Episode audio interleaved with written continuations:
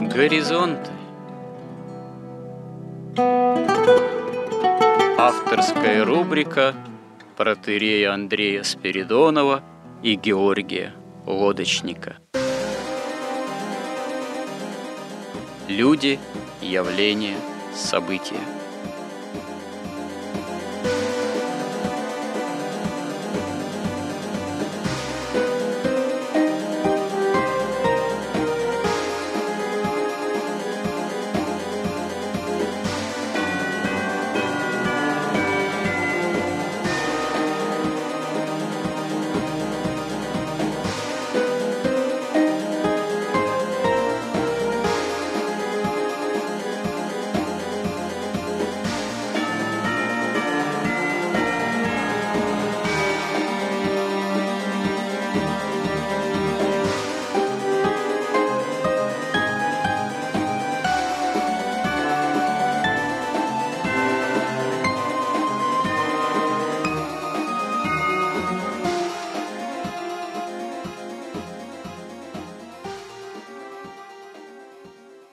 Добрый день, уважаемые радиослушатели. В рубрике «Горизонты» на нашем радио «Благовещение» я, протерей Андрей Спиридонов, и мой постоянный собеседник Георгий Лодочник. Продолжаем разговор. В данном случае продолжаем мы речь о святых отцах. Точнее, о том, что есть определенное христианское святоотеческое миропонимание, а есть миропонимание современного человека. И вот э, можно констатировать, что между миропониманием э, святых отцов и современным человеком, в особенности таким человеком, который находится под воздействием достаточно агрессивной массовой культуры, о чем мы и говорили, в частности, говорили и о западном кинопроизводстве, которое, вот, в свою очередь, диктует определенные нормы поведения, диктует определенный взгляд на мир и на человека. И, конечно же, этот взгляд, эти понятия, эти фактически даже поведенческие войны, они преследуют цель формировать сознание человека далеко не как христианина, а как скорее такого прилежного члена общества потребления и достаточно таким вульгарным миропониманием, ну, что, видимо, необходимо для того, чтобы манипулировать сознанием с наибольшей такой результативностью для тех, кто эту цель, манипуляцию сознанием ставит все-таки. Ну и мы пришли к такому тоже выводу, к такой проблеме, что даже порой для человека, который хотел бы быть христианином, пытается быть христианином, далеко не всегда святые отцы, если открыть их труды, они адекватно, что называется, воспринимаются. Есть определенная сложность именно в том, что некие понятийные категории, иерархия ценностей святоотеческая – она с трудом именно воспринимается современным человеком. Вообще вот сам этот разговор, он довольно непростой, потому что действительно тут дело даже не в том, что мы как два собеседника в какой-то степени разбираемся в святоотеческом богословии. Мы, конечно, не такие уж большие эксперты, специалисты, но вот просто как христиане уже с некоторым, так сказать, стажем опыта, что ли, попытки христианской жизни дерзаем – эти темы как-то пытаться рассмотреть на таком более-менее доступном, в том числе для нас самих, понятийном уровне, иногда даже удивительным образом в какой-либо беседе для радио, для многих слушателей, ты понимаешь, что ты сам для себя, наконец, какие-то вещи более четким образом вдруг формулируешь, что ценно, я подчеркну, для некоторого познания, самопознания нас самих. То есть мы не какие-то такие вот корифеи, которые, как говорится, вещаем заведомо какой-то более выигрышной позиции, или мы заведомо выше находимся наших слушателей, но вот просто дерзаем касаться таких тем, которые нам кажутся достаточно важными. И вот, собственно говоря, как-то попытаться усвоить каждым на своем уровне именно святоотеческое видение, святоотеческое понимание христианское, оно, я думаю, является одной из самых важных таких насущных задач для каждого христианина. Ну, а уровень постижения, уровень понимания, он, конечно, у каждого может быть самый разный, уже и потому хотя бы, что в богопознании, а, собственно говоря, возможность богопознания есть основа нашего спасения для жизни вечной. Ну вот в самой практике богопознания, молитвы, обращенности к Богу нет каких-то границ, нет какого-то ограничения, нет какого-то предела. Нет, наверное, такого состояния, когда человек вдруг бы сказал, ай да я молодец, вот, э, наконец я все о Боге знаю исчерпывающим образом. Нет, э, действительно, познание Бога, опыт общения с Богом, он открывает такие горизонты, такие границы, которые являются совершенно в этом смысле беспредельными, и Бог, он, в принципе, не может окончательно исчерпывающим образом быть познан, а только в степени той бесконечности, которая нам открывается, и в той степени, в какой мы сами имеем благое произволение в этом направлении двигаться. Ну вот продолжим наши изыскания в области понятий святоотеческого богословия. И, собственно говоря, мы остановились на том, что для современного человека часто, ну, скорее не христианина все-таки, такого стихийного атеиста или агностика, само элементарное понятие о Боге оно ускользает. О Боге как первопричине всего, вот о Боге как основное святоотеческое определение, что Бог есть любовь, это тем более современному человеку, воспитанному на том же, так сказать, Голливуде понятие, что такое любовь на экране, вот, конечно, как-то с понятием Бога это тем более сложно соотнести, но, тем не менее, попытаемся еще обратиться к святым отцам, к их безусловной иерархии ценностей. Итак, э, Георгий, мы остановились на том, что да, есть некоторые в таком положительном богословии, есть и более высокое отрицательное богословие, которое уже рассматривает, так сказать, Бога вне категории даже привычных вот э, понятийных современного мира. Но если говорить о Боге вот в таких вот положительных святоотеческих категориях, мы сказали, что, безусловно, Бог есть э, любовь, это основное святоотеческое определение. Бог действительно это первопричина всего сущего. Ну и касались мы уже очень коротко того, что, собственно говоря, само-то святоотеческое богословие, оно основывается на непреложном евангельском императиве, что слово стало плотью. Бог почеловечился, чтобы человек обожился. Вот это уже, можно сказать, следующее сатериологическое, то есть в плане учения о спасении важнейшая формулировка именно святых отцов. Что вы можете сейчас еще к этому добавить? Ну, я бы начал с того, кто такие святые отцы. Те, которые создали наше богословие, наше все учение. Ну, во-первых, апостолы, наверное. Ну да, апостолы, конечно, да. Но вот те, кто занимались нашей уже созданием догматического учения и вот уже не просто проповедью, а те святые отцы, которые создали вот всю систему такого научного, в подлинном смысле слова, ну, богословия. Наверное, риску ну, предполагать, что вы имеете в виду эпоху Вселенских соборов, великих каппадокийцев. Ну, всех там, начиная там даже вот с того же Дионисия, вот.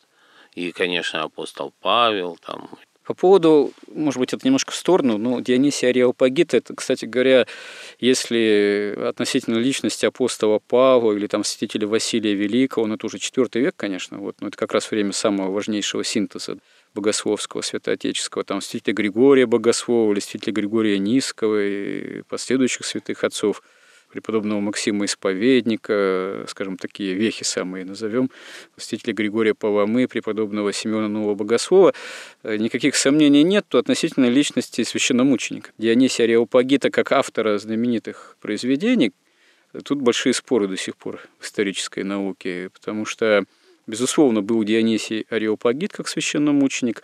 Безусловно, есть корпус из нескольких произведений – которые усваиваются его авторству и которые являются непреложными, важнейшими в плане такого святоотеческого, там, не знаю, мистического, если это слово вообще употреблять, богословия мировидения. Но вот ученых-историков разброс в отношении мнений, ну, разброс мнений в отношении возможного авторства вот этих творений очень большой. Некоторые считают, что это гораздо более позднее произведение, даже используют такое понятие, как псевдо Дионисий, вот Ареопагит и так далее. Некоторые вообще относят чуть ли не границы уже первого и второго тысячелетия от Рождества Христова авторства. Вот тут довольно сложно. Хотя сами все, конечно, произведения, они, да, безусловно, относятся к основному корпусу творения святых отцов. Но видите, все равно это же ведь в этих произведениях есть автор. И то, что человек, который такое мог написать, ну, это необычный абсолютно человек. Он даже на фоне святых отцов поражает и просто потрясает. И он вообще там в основании лежит ну, всего. Тот же Иоанн Дамаскин постоянно на него ссылается. Это первое. Второе, но если человек был такого уровня, духовного, совершенно явно, что таких просто единицы, зачем он придурялся, например, да, и имя себе какое-то выдумал. Поэтому я, например, считаю, что нет в этом никакого смысла как бы подвергать сомнению. Да? Иоанн Дамаскин не подвергал, как бы, я не подвергаю, и, и это все намного проще, логичнее, понятнее. Да? Ну да. Но я хочу о другом сказать, что вот кто такие святые отцы, говоря языком вот нашего века? Да? Это величайшие гении, просто величайшие гении. Это люди невероятного интеллекта, невероятного, недоступного сегодня вообще образования почти. Это люди, которые, кроме того, и обладали какой-то невероятной интуицией и получали прямые еще при этом божественные откровения. То есть это люди такие, с которым, ну, как бы нам бы тут не сравниться. И никакой там академик Гинзбург – который открыл там сверхтекучесть там, или сверхпроводимость, я уже не помню, а потом всю жизнь боролся с лженауками и с преподаванием основ православной культуре в школе, значит, но ну, это совсем другого уровня да, люди. Понимаете, это совершенно несравнимо просто. Это первое, что хочу сказать. Второе, вот эти люди, они были поставлены перед неопровержимым фактом. Значит, Христос был распят и воскрес. И вот анализируя при всех своих вот этих возможностях, да, при всех своей вот этой мощности, вот этот факт, анализируя послание апостолов, анализируя Евангелие, то, что делал Христос при жизни, и Ветхий Завет, они создавали вот эту вот колоссальную просто систему. Вот это и подлинная наука, это именно они создали подлинную науку.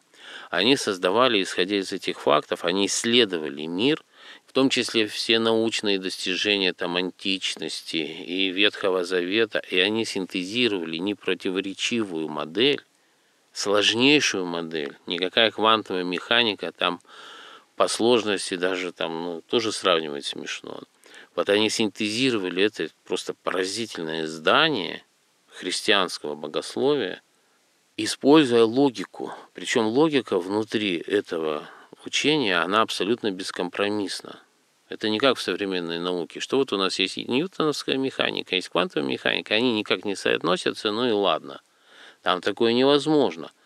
Там тебя обязательно выведут, почему вот она вот такая механика превращается в таких условиях в такую механику. Там все абсолютно, это как кристалл, где все связано со всем. Каждая точка знания со всеми, она вся проистекает из первых высших первопринципов – из понимания Бога, из понимания Троицы, вот триединства из этого, из единства и Причем, множественности. Ведь это святые отцы, как вы говорите, вот это все синтезировали в первые века после Рождества Христова, не из какого-то такого праздного посыла, а дайте-ка мы сейчас напишем такой непротиворечивый учебник по догматическому богословию.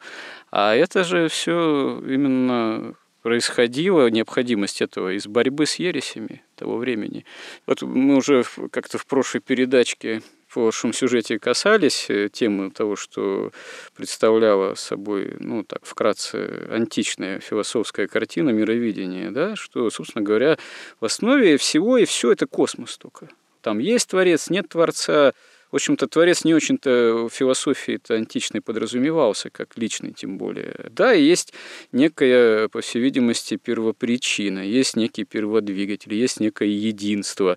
Оно же рассматривается как такая взаимосвязь причинно-следственная, которая выступает некий фатум и судьба. Есть у космоса ум, есть некая душа, это все такие безличностные, в общем-то, категории. Вот. Есть некая, видимо, цикличность его развитии, повторяемость, вечное возвращение. И поэтому, когда проповедь апостолов о том, что Слово стало плотью, логос, действительно, второе лицо Пресвятой Троицы. Вообще Бог как личность становится человеком. Для эллинов это для большинства, для многих, видимо, ну, за исключением действительно таких великих людей, как Дионисий Ареопагит, вот это безумие.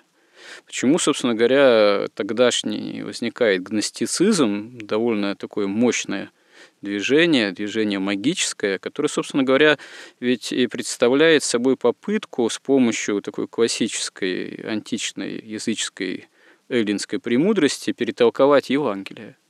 Любой ценой все так представить, что все-таки не Бог-то сам, не личность божественная воплотилась во Христе, а это там какое-то то ли призрачное явление, то ли еще какое-то, то ли действие там тех или иных там сил демиургов, ну и так далее и тому подобное. Против чего, собственно говоря, первоначально восстали апостолы, потом восстали их ученики, мученики, первые апологеты, ну, такие имена, как там Иустин Философ, примеру. Ну, потом наступает время церковления Римской империи и время эпоха Вселенских соборов, когда уже, собственно говоря, прямое библейское богословие, а это, ну, мы говорим о хрестоматийных вещах, когда, начиная с Первого Вселенского собора, да, Никейского, святые отцы идут на очень смелый шаг. Они в прямое такое богословство, они начинают привносить понятия, категории из как раз-таки античной философии из того же Аристотеля. Начинают использовать термины сущность, ипостась, усия, там, природа. И когда как раз-таки в определение Первого Вселенского собора вносится понятие единосущный, омоусиус, да, по-гречески, что Христос, он единосущен Отцу, это как раз-таки был крайне дерзновенный, очень смелый шаг, и в плане вот, понимания, что действительно совершили святые отцы того времени – они переплавили саму вот эту эллинскую премудрость в христианскую, использовав да, вот понятийный аппарат древнегреческой философии античной, использовав того же Аристотеля, и не только Аристотеля. И это, в общем-то, было великое дерзновение пред миром, пред Богом, чтобы именно создать такой язык, такое понимание самого откровения, которое бы действительно стало доступно миллионам. И это тоже общеизвестным для нынешнего христианского миропонимания является, что само понятие личность, которое мы используем, вот не только христиане, а вообще все легко это понятие используют, там личное благочестие, личная жизнь, вообще человек себя воспринимает как личность, это становится возможным только с христианством, потому что само понятие личности, синонимичное греческому понятию ипостась, оно вот потом как раз-таки начинает формироваться только и утверждается с христианством как таковым. И в этом заслуга тоже святых отцов, что даже, может быть, далеко уйдя уже от них и не понимая их, мы используем даже в повседневной жизни понятия, которые явились и утвердились в этом мире, в христианском, не только уже христианском миропонимании, благодаря именно той эпохе и тем святым отцам великим.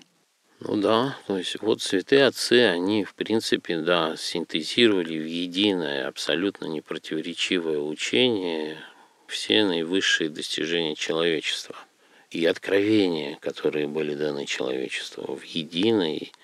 Вот меня именно поражает вот эта именно кристальность, абсолютная глубина, да, бесконечная, где есть ответы на все вопросы.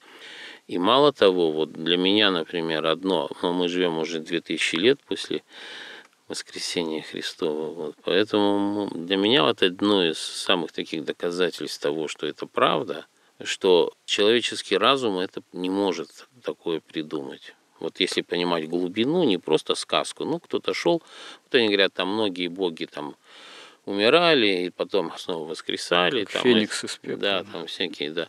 Но они просто, как всегда, не понимают смысла, не понимают глубины. Для них вот они относятся так же, как значит, к этим трем китам. Но если понимать хотя бы отчасти, что за содержание вот этого христианского учения, то понятно, что оно человеком не может быть придумано никаким образом. Потому что разум, обычный человеческий разум, когда он с ним знакомится, просто даже с Евангелием, он просто противится ему изо всех сил. И поэтому он пытается объяснить это, или что это символично сказано, и что ли это было просто Бог, который не страдал и не умирал, или это был человек, который умер и потом не... И, и что угодно, но только не это. Потому но что... тут ведь еще вопрос. Многие люди, они Евангелие же вообще не читают. Вот я вам скажу, читали. что меня поразило такой факт. Вот я читал, читал Евангелие, да, вот ты его читаешь, читаешь, все больше и больше понимаешь. И проходит несколько лет, и вдруг я читаю строчку, которую я никогда не видел. Просто я ее не видел. И я понимаю, что произошло, что раньше многие места в Евангелии я считал, ну это так, неправ, это символ. То есть страшный суд это символ, это символ, все, что неприятное, все как символ. Да? Потом я стал понимать, что нет, это все буквально. А какие-то места, я правда не помню, что это забыло за место, оно было настолько для меня неприемлемо, что мой мозг без моего ведома просто ее вычеркивал. Ну, это есть ересь же. Ересь же это, это же выборка. Я не видел этой строчки, понимаете? когда я увидел, у меня опять же волосы дымом встают. То есть принять даже это учение тяжело обычному человеку. Ой, дело в том, что я сколько сталкивался, ладно бы вот человек был, так сказать, не христианин, Тут вдруг что-то заставило, понудило его Евангелие читать. И вот что-то начал в нем сопротивляться. Это понятно. Это может быть даже не так плохо, потому что если человек как-то более-менее у него все-таки совесть проснулась, он честен, старается быть перед самим собой, он тогда должен эту борьбу как-то продолжать все-таки. Тогда он будет Евангелие читать. Евангелие должно его все-таки Слово Божие победить, если, конечно, не бежать прикрываясь теми или иными оправданиями с этого поля боя, но я удивительным образом неоднократно сталкивался с несколько иной ситуацией, тоже, наверное, все-таки печальной, когда человек себя вроде даже считает христианином, он крестился или с детства был крещен, там захаживает в храм, ставит свечки, иногда даже, может, и подходит на исповедь и причащается, а Евангелие не читал вообще. Ну, то есть вдруг возникает какой-то разговор на исповеди, там еще по какому-то поводу, может, с вопросом человек приходит, спрашиваешь, а вы Евангелие читали? У меня молитва слов есть. Я говорю, нет, ну молитвослов это все хорошо, там, да, последование там вечерней, утренней молитвы к причастию. Да, вот я читаю. Вот я говорю, а Евангелие? И тут возникает вопрос, то есть а оказывается, что человек даже вообще плохо представляет, что такое Евангелие. Ой, а у вас, говорю, есть Евангелие на русском языке? Ой, нет, у меня Библия есть. Ну, то есть э, Библия лежит, Ветхий Новый Завет и Евангелие, там, а человек не открывал, даже не имеет э, представления о различии между там, Ветхим и Новым Заветом. И вот когда человеку говоришь такому, ну, знаете, надо все-таки Евангелие почитать, вот возьмите э, от Матфея, от Марка, от Луки, от Иоанна евангелистов. Ну, если сложно, непонятно, ну, возьмите хотя бы от Марка для начала, самое простое Евангелие. Ну, да, такая задача поставлена, неизвестно, как там человек все-таки обратится к ней или нет. То есть вот э, мы действительно говорили там, да, о манипуляции сознанием, о поведенческих войнах. Вот. Ну, действительно, если человек Евангелие ты не читал, даже если он себя считает христианином, там, крещеный, чего там, свечку поставить. А что же им не манипулировать его сознанием, когда оно, собственно говоря, не в состоянии Евангелия вообще воспринять? Даже такого побудительного мотива-то нет, что вроде я христианин, а Евангелие в то же время и не читал. Как это одно с другим совмещается? Ну, это подход такой рабский, что ли, подзаконный. Ведь вот ну, взять, что закон Моисея, да, например, или там уголовный кодекс – такая упрощенная такая вещь от Моисеевского закона. Он же ведь не требовал как бы внутренней честности. Он требовал, вот делай так, как должен делать добрый человек как должен делать честный человек. Да? А совесть не подразумевалась? Как должен делать милосердный человек. Ты просто исполняй закон. И неважно, кто ты внутри. А христианство, оно от всех остальных религий и учений отличается тем, что оно требует абсолютной честности, абсолютной искренности с самим собой. И тогда только, как говорил Христос, познайте истину, истина сделает вас свободными. Когда вы познаете истину и сами перед собой честно признаете, что это истина, и вы действуете в соответствии с ней уже свободно – То есть вы должны преобразоваться вот в этого доброго и честного человека, милосердного, любящего, и тогда вы будете делать то, что предписывают все законы, свободно и добровольно.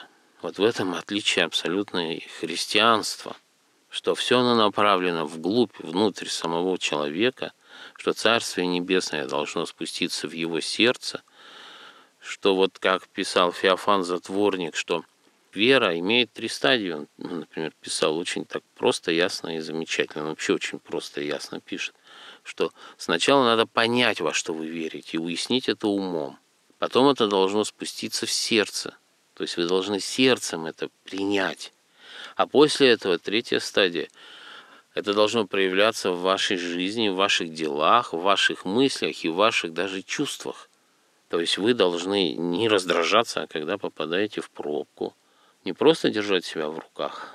Если вы поняли христианскую веру, если она спустилась вам в сердце, то вы не будете никогда раздражаться, потому что вы уже живете по законам Духа, и христианство делает вас свободными. Но для этого надо быть еще вооруженным и молитвой тогда, чтобы а, не раздражаться. Ну, разумеется. Без молитвы ничего не получится. Ну, иначе, ну, конечно, вера же, она же сразу подразумевает и дела, ведь вера это не что-то такое, что вот она есть или нет. Да. Ну, вера в этом смысле как деньги. И у тебя может быть копейка, а могут быть миллиарды и триллионы. Так что Надо умножать, умножать. Ну, Но, и, и жизнь, между прочим, точно так же. Ведь вот что такое любовь? В каком-то смысле любовь – это сила жизни. То есть, когда вы на правильном пути, Бог дает вам благодать, вот это как бы такую силу жизни, которая уже от ее изобилия преобразуется в любовь. Вот, поэтому тоже люди все не одинаково живы. Ведь есть же даже такое слово «нежить». Кстати, да. И почему люди злые? В них жизни нет. Потому что они оторваны от источника жизни. Их вот так вот сознание распластали, вот разбили на кусочки бессвязные, в какие-то пазлы, в какие-то клипы, в какие-то просто примеры, купи там что-нибудь, какой-нибудь дезодорант, и потом иди прыгать, радоваться, да, вот в такой вот какой-то примитив совершенно жуткий. И понятно, а где у них возьмется жизнь. Но Бог дарует кому-то больше вот этой благодати, он все равно живой, кому-то меньше, но из-за этого ведь вся и злоба, что человек оторван от источника жизни. А он оторван, потому что он не читает Евангелие. Да. Ну, ведь это же как раз и предполагает знание веры, это тоже как составную часть жизни. Так, иначе бы святые отцы не стали это делать. Значит, Они сказали что... веруй, да и все, иди, и все там. Давайте мы с этой точки зрения, вот с одной стороны святые отцы, а с другой стороны понятийный такой аппарат современного человека, вообще поговорим о символе веры, то есть разберем символ веры вот с этой точки зрения. Ну, можем попробовать. Нет, символ веры уже делится на определенное количество членов. Давайте так вот и так вот возьмем, с одной стороны, вот как действительно святые отцы, там вооружимся, может, какими-то цитатами, а с другой стороны, ведь Символ веры, кстати говоря, сейчас уже является знание его требованием подготовки перед крещением. То есть, я не знаю, если человек себя порой считающий христианином, Евангелие не читал, так он тогда и символ веры тоже ведь обычно не знает. А нужно э, не просто даже его уметь спеть там, или прочитать на литургии, или там при таинстве крещения, если ты там восприемник, э, вот, допустим, от купели, но важно же действительно и понимать, э, что он в себя включает. И вот раз мы говорим о понятиях, то как раз-таки, наверное, неплохо будет постараться нам поговорить, разобрать символ веры вот именно под таким углом зрения – как его понимают толкователи святые, и как должно понимать современному человеку. Я думаю, это интересная задача. Давайте попробуем. Ну, храни Господь. Горизонт на радио Благовещение.